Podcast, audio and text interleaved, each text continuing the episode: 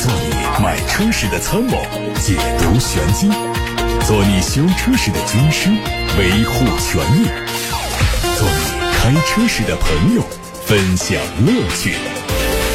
调频九二七，傍晚六点半，董涛说车，只和车友在一起。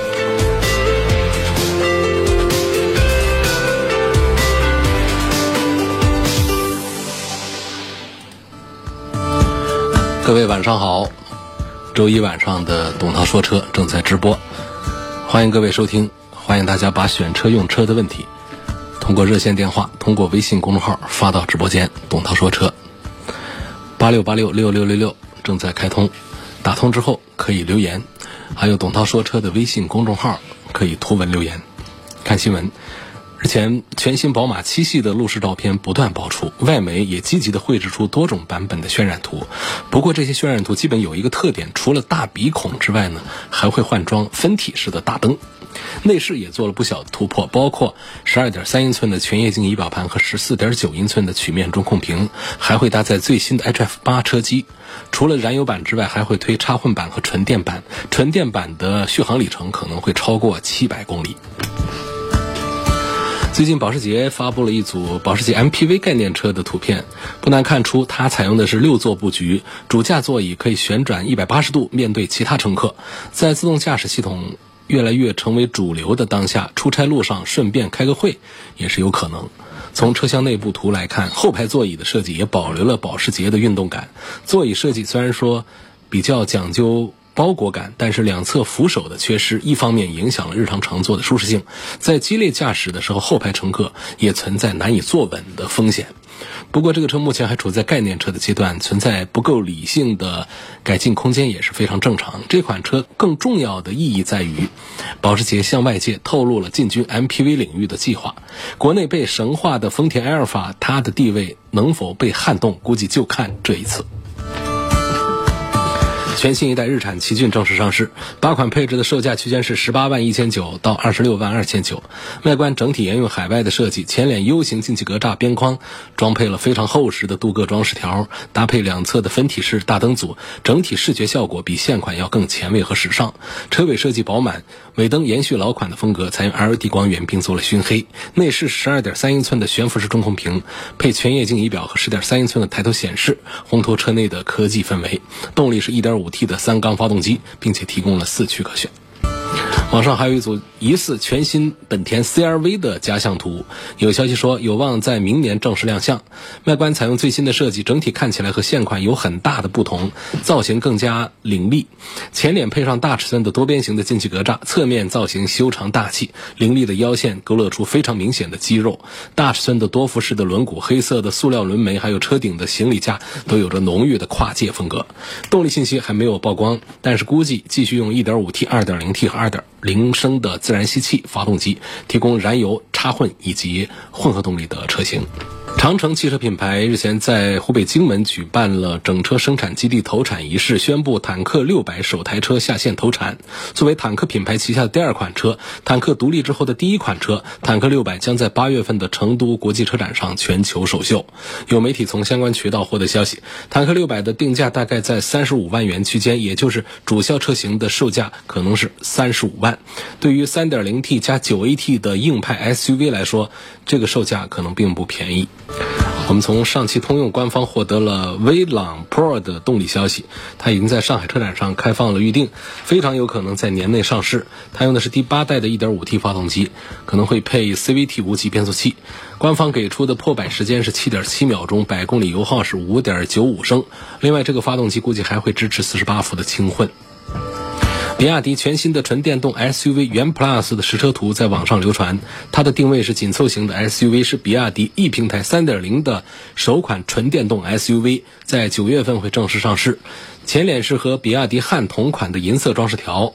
侧面车身很修长，车尾的贯穿式尾灯是一大亮点。动力续航上用的是最大输出一百五十千瓦的电动机，峰值扭矩三百三十牛米，配的是磷酸铁锂刀片电池，比起宋 Plus 要强悍不少。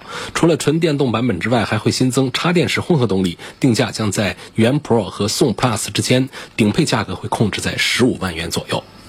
全新一代吉利帝豪已经开始预售，会在三季度上市。两款配置的预售价格区间是八万七和九万二。作为改款换代车型，它的外观内饰的调整很大，有直瀑式的格栅，大灯的外部的轮廓也和吉利星瑞很像。内饰是同样采用全新的设计，配上了十二点三英寸的数字仪表盘，还有十点二五英寸的悬浮式中控屏，连贯一体式的出风口。新款的 D 型的多功能方向盘也是增色不少。动力是一点五升的自然吸气。动力参数较老款有小幅度的提升，配的是 CVT 无级变速器。广汽传祺影豹也迎来上市，四款车型的官价是九万八千八到十二万八，提供了两种不同的前脸外观。标准版的前格栅是参数化机翼造型，高配版是六边形进气格栅，内部是直瀑式的中网填充。尾部的尾灯钢中取柔，加上非常有特点的小尾翼，结合整体来看是非常具有辨识度的。内饰方面用了十点二五英寸的一体屏，还有智能互联生态系统，支持五 G 互联、语音识别。另外还有很多科技配置，比如说全场。场景的自动泊车、无线手机充电、座椅记忆、超感智能交互座舱、L2 级别的智能驾驶辅助系统，还有华为的手机互联。动力采用的是全新的巨浪动力第三代 1.5T，匹配七速的湿式双离合变速箱。二零二二款的欧拉黑猫官图已经曝光，主要的变化是换装了一体式大屏。新款车型会在三季度上市，一次售价六万九千八到八万一千八，整体区间和现款一致，不过增加了三百五十一续航的舒适版。另外还会提供六种单色、十一种双色的车身颜色。作为年款，动力续航方面没有变化，仍然会推三百零一公里、三百五十一公里和四百零五公里的续航版本。除了三百零一公里的萌宠版采用磷酸铁锂电池之外，其余版本都是三元锂的电池。各位刚才听到的是汽车资讯，来自微信后台有位网友小明同学，他说：“涛哥你好，问二零一九款的本田思域。”换七十瓦的 CNB 激光大灯对电池线路安全有没有什么影响？另外，CNB 这个品牌大灯可靠性怎么样？呃，这个品牌还是挺响的，价格也不贵，而且呢，这个途虎也做了贴牌，应该说还是经得住考验吧。其实这种改灯光呢，对电池线路的安全性的影响，主要还是看施工。从原理上是没有问题，施工如果仔细的话呢，对于原车的电路的安全是没有什么负面的影响的。价格不贵，大概在两千块钱以内，那应该是可以换上。关于改灯啊，还是向大家推荐一下九二七汽车生活馆有一个灯光馆，大家打电话零二七八六八六六六六六可以咨询，可以打听。他们家的改灯在武汉做的比较早，而且与时俱进，现在的激光灯啊，各种灯也都可以上，并且还可以改音响。打八六八六六六六六。继续看到下一个问题，说三大件方面评价一下二零二一款的东风雪铁龙的 C 六。三大件是没毛病，很成熟，很稳定，动力肯定不是很强的，不会是像。日产的天籁那样 2.0T 做的那么的夸张，它是作为一个中大型的一个轿车的一个基础的一个配置，它的驾驶风格都是比较舒适的。呃，从这个现在现款的 C6 来看呢，主打的有 1.8T，还有一点。六 T 一点八 T 的动力呢，实际上是不弱的，有两百多匹马力。亮点其实不仅仅在于它的一点六、一点八 T H P 的发动机，还在于它的八速的手自一体的变速箱。这套动力组合既稳定，又高大上，所以它不是说稳定了就用特别落后的一些变速箱、发动机，或者说高大上，然后就是那些呃。这个档位数特别多，或者说双离合等等刚出来不久的、没有经过市场考验的这样的变速箱和发动机，所以这个1.6和1.8配这个 8AT 的变速箱的动力总成，这叫两大件了。发动机是一件，变速箱是一件。那么底盘这个体系的话呢，这是 PSA。标致和雪铁龙的他们的看家的特长的东西，这就更不用说了。所以你要是单从这个三大件方面来评价一下二零二一款的东风雪铁龙的 C 六的话呢，那就是很值得买的。把这个话说的好像留半头，那从哪个方面讲这个车不值得买呢？不值得买主要还是什么呢？就是这个车啊，它的销量现在还是比较低，就是市场上的能见度。我们需要一个。车比较保值、比较好流通的话呢，还是推荐更多的是大家买那些销售排名比较靠前的热销的车型。这样的像 C 六这样的，它现在在市场上就是从价格情况来讲，性价比是很不错。从配置、从三大件来看的话，是很值得推荐。但是总体上，因为它的销量不大呢，所以我们平时啊在节目当中推的也不多。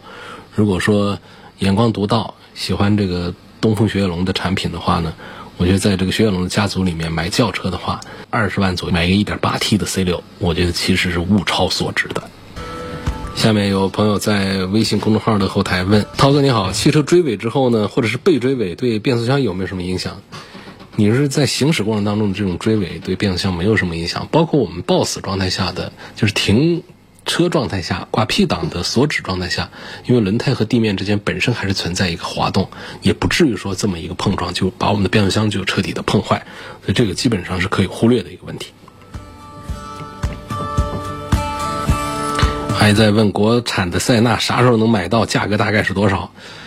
国产塞纳，呃，常说是今年的下半年，因为筹备了已经很久了。但是你看这疫情一闹的话，再加上芯片短缺各种问题的话，我不敢保证今年下半年大家能开上国产的塞纳。但是呢，应该是超不过明年。至于定价方面呢，它肯定是首先是瞄准了 GL 八，因为它在目前的市场地位上是略高于 GL 八的。不管是定价还是它地位上是略高的，那么它打入中国市场来做这个国产版本的塞纳做这个 MPV 的话呢，它到底是冲向商用还是冲向这个家用，还是这个宜商宜家两种都可以？塞纳到时候出来之后还得看厂家的营销的本领。呃，总体上讲，如果对照 GL 八的话呢，我觉得它的价格应该会略高于 GL 八才是对的。如果说低于 GL 八呢？倒是在销量上肯定是可以得到放大的作用，不过呢，这不像它一贯的这种塞纳的定位。实际上，它没必要像进口版的塞纳那么的贵，也没有必要像咱们的 GL 八一样的定价那么便宜。它其实比 GL 八只要贵一点点，它的性价比上就可能会呃绞杀一部分 GL 八的市场去。下一个问题说，奥迪 Q 七呀，试驾车开了三千公里，现在六十九万卖。划算不划算？是这样啊，就是说我们的试乘试驾车呢，如果说流通到市场上来，通常就是一个正常价格，它不会说出现一个占便宜很划得来的一种情况。如果说是很划得来的话，通常不会到市场上来，他们自己的拍卖公司啊，也都把它给消化掉了，甚至于老板的、店总的、销售经理的一些朋友关系啊，想办法就把这些便宜车把它拿走了。那就是说。流通到市场上来，也就是一个正常的，经过了评估定价之后啊，拿到市场上来让大家挑选的，它不至于说是有多么大的一个价格上的优势。但是你说这是不是划不来？不对啊，因为这个像这样的试乘试驾车，往往都是上顶配，很少有拿这个最低配的盖板来的。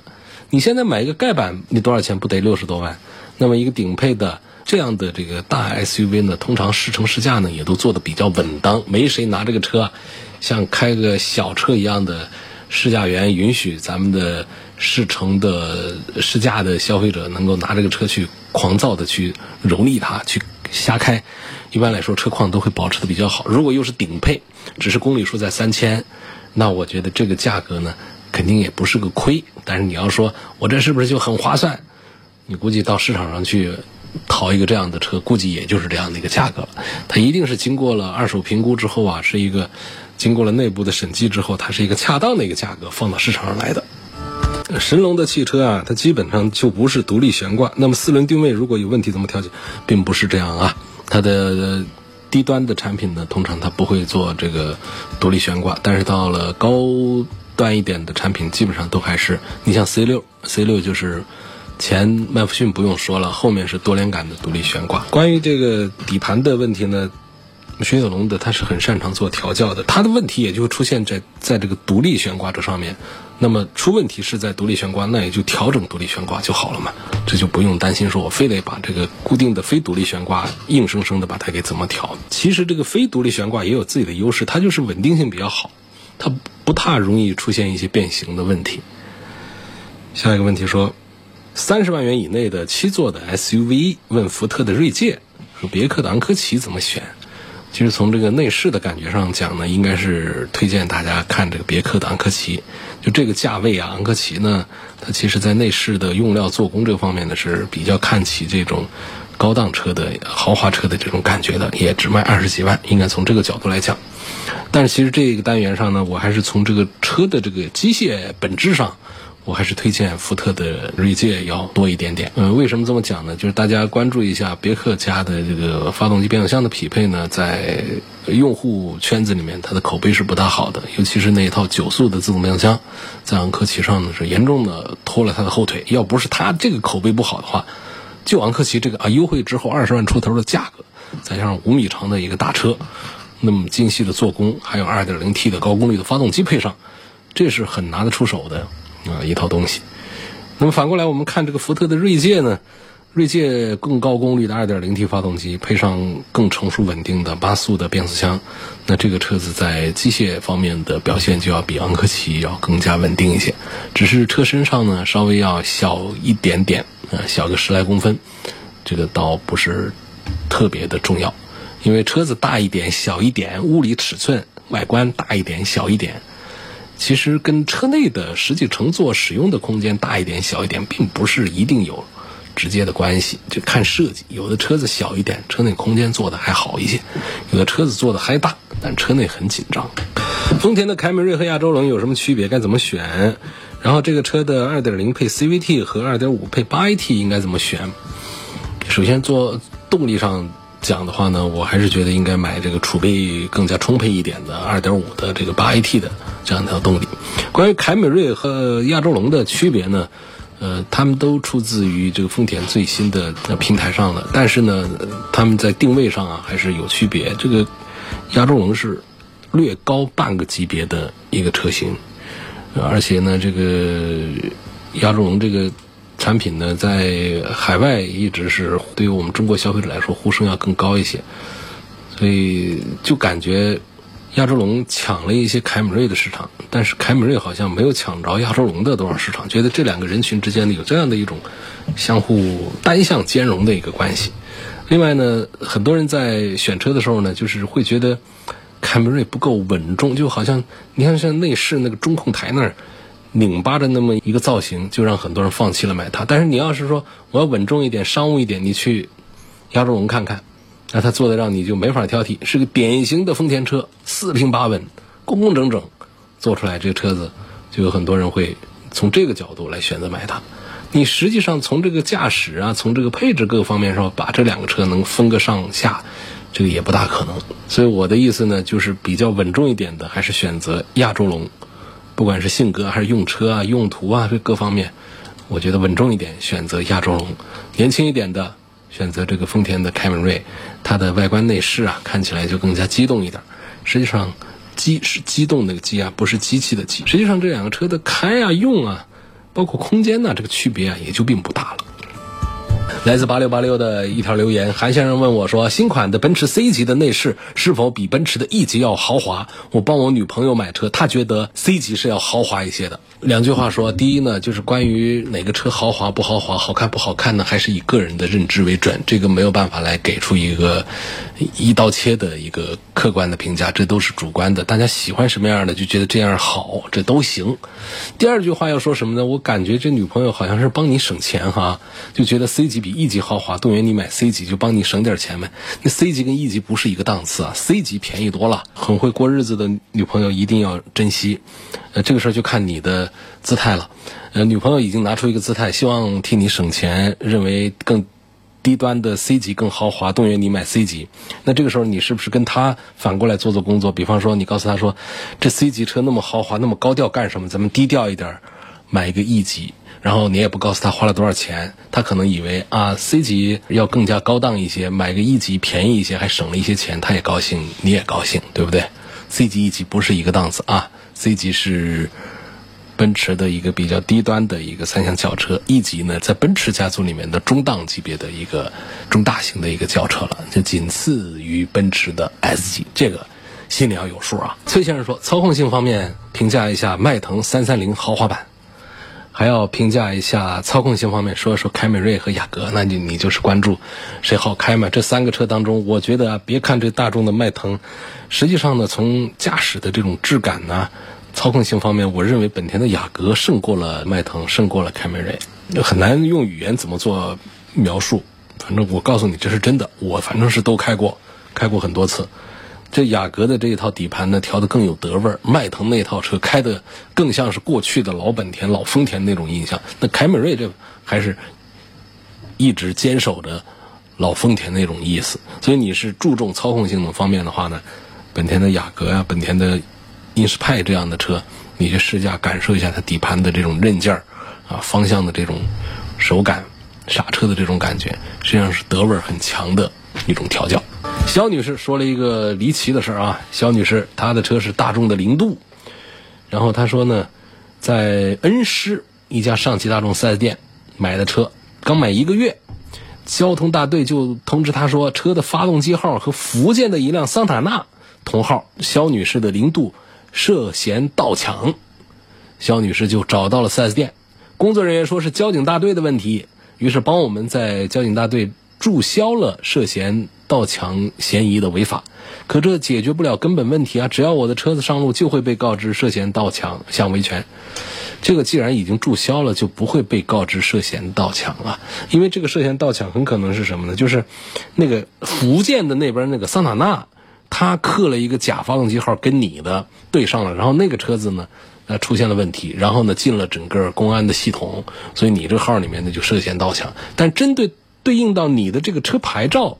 底下如果做了注销处理的话，应该也就没有什么问题了。所以这个车本身应该不存在什么问题。有情况，我们再详细的沟通。张先生留言问我说：“我刚买了一辆奥迪 Q 五，有没有必要贴个隐形车衣？这个市场上车衣品牌是很多，价格是参差不齐，应该到哪儿去贴比较靠谱？”老早就在打广告啊！你打一个零二七八六八六六六六六，说九二七我要贴车衣，九二七和。好几个知名的车衣太阳膜品牌都有深度的合作。第一，首先保证是绝对正品，没有假货；第二，绝对是低价，不会宰客。所以打八六八六六六六六，贴隐形车衣或者是太阳膜都是非常好的一个选择。来自董涛说车的微信公众号问：丰田汉兰达是买它的新款呢，还是买它老款？他知道这个。呃，全新的汉兰达已经上市了好久了，但是老款还在还在卖，那并没有因为新款到来影响老款，嗯，老款也没停产，换其他车型老款就降价了啊，清库存了。但汉兰达不需要，仍然是一路高歌猛进呢，维持着高销量，新的旧的一块卖。在其他品牌的汽车当中呢？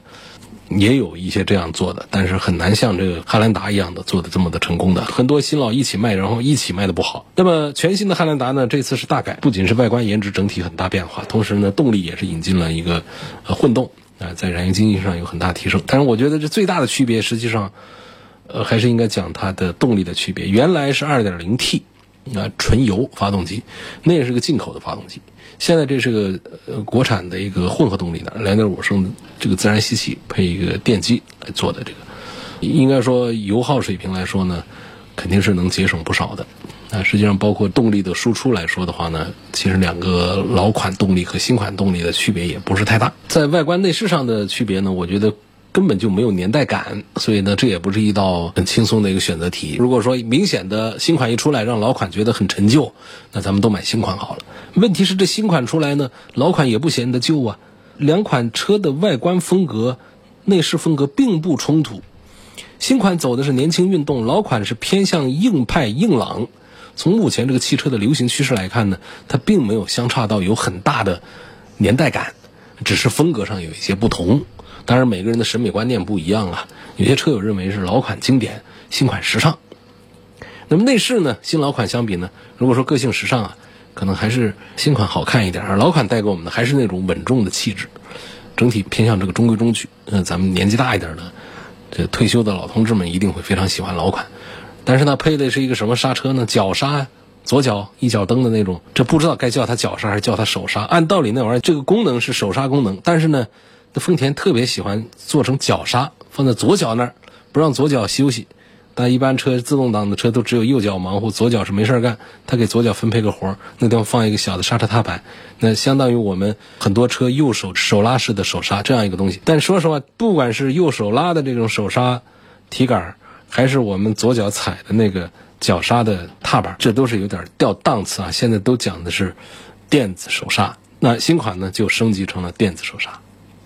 包括新款的悬浮式的大屏啊，档次感也都提升了不少，有全液晶仪表啊等等，这明显就是一个升级版。空间就不用考虑了，到这个一台中型的 SUV，你基本是不用考虑它空间大小，你小小哪去？大当然你说跟 MPV 比，那肯定第三排就没有 MPV 的舒适度啊。但是你相对其他的车型来说，汉兰达的这个第二排和第三排处理的还是很恰当的，还是很不错的。就是第三排乘客考虑长途行驶的话，肯定是第三排乘客不舒服，但是偶尔乘坐它也没有问题。所以总之呢，对于新旧汉兰达的这个选项来说的话呢，老款发动机 2.0T 它属于是进口机啊，在市场中的需求量很大，有些地区呢还处在加价状态。啊，2.5的混动呢，它是一个国产，产能也没有上来。皇冠陆放上市之后呢，缩减之后呢。产能会有所那个，其实听着听着，是不是有很多人心里已经有了一个选项，就是还是去买老款，因为大家还是比较看重这个日本的一些原装进口的动力发动机。说这个丰田的车看中它的什么呀？买它的什么？买的不就是它耐用吗？而原厂原装的这个耐用程度可能还是要更好一点。有个朋友说：“涛哥你好，关于沃尔沃 x C 六零的低频共振问题呢，有的媒体说是设计缺陷，也有说是某些车评人故意引导的。车主本没感觉，听说的多了也就有了共振的感觉。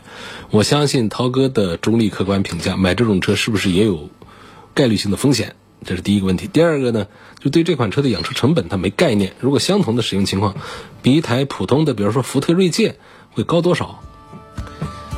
我觉得这个使用成本上至少高个三分之一吧。然后关于那个低频共振的问题呢，我认为还是属实的。不仅仅在叉 C 六零上啊，在这个 S 九零上啊，这轿车上也都存在一些低频共振，并且呢还不好解决。这应该还是这个整个车厢底盘设计方面呢。出现了一些问题，那这个修改可不是那么容易的事儿。不像某项配置，汽车厂家换一个采购厂家供货，解决它的故障和质量问题，这东西都是自家生产的，你不能说把整个车把零部件都保留，然后就把这个整个车的底盘把它给换了它。所以这方面还是有一些麻烦和毛病。也有很多车友反映说这没什么问题，但是也有人确实我们试乘了一些车友们的车，就觉得确实低频共振的声音还是比较大，需要开窗啊或者听音乐啊，能够转移一下注意力。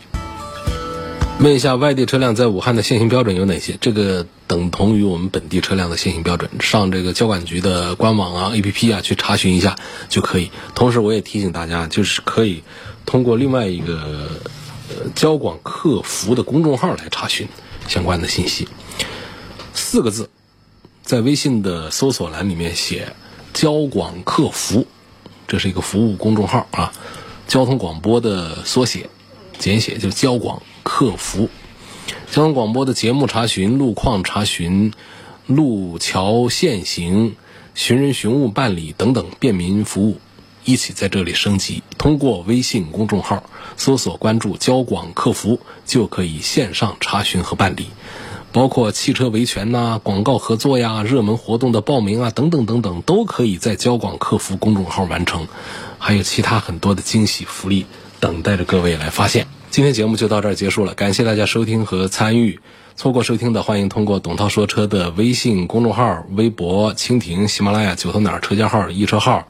微信小程序、梧桐车话等等平台找到董涛说车的专栏，收听往期节目的重播音频。我们明天同一时间六点半钟再会。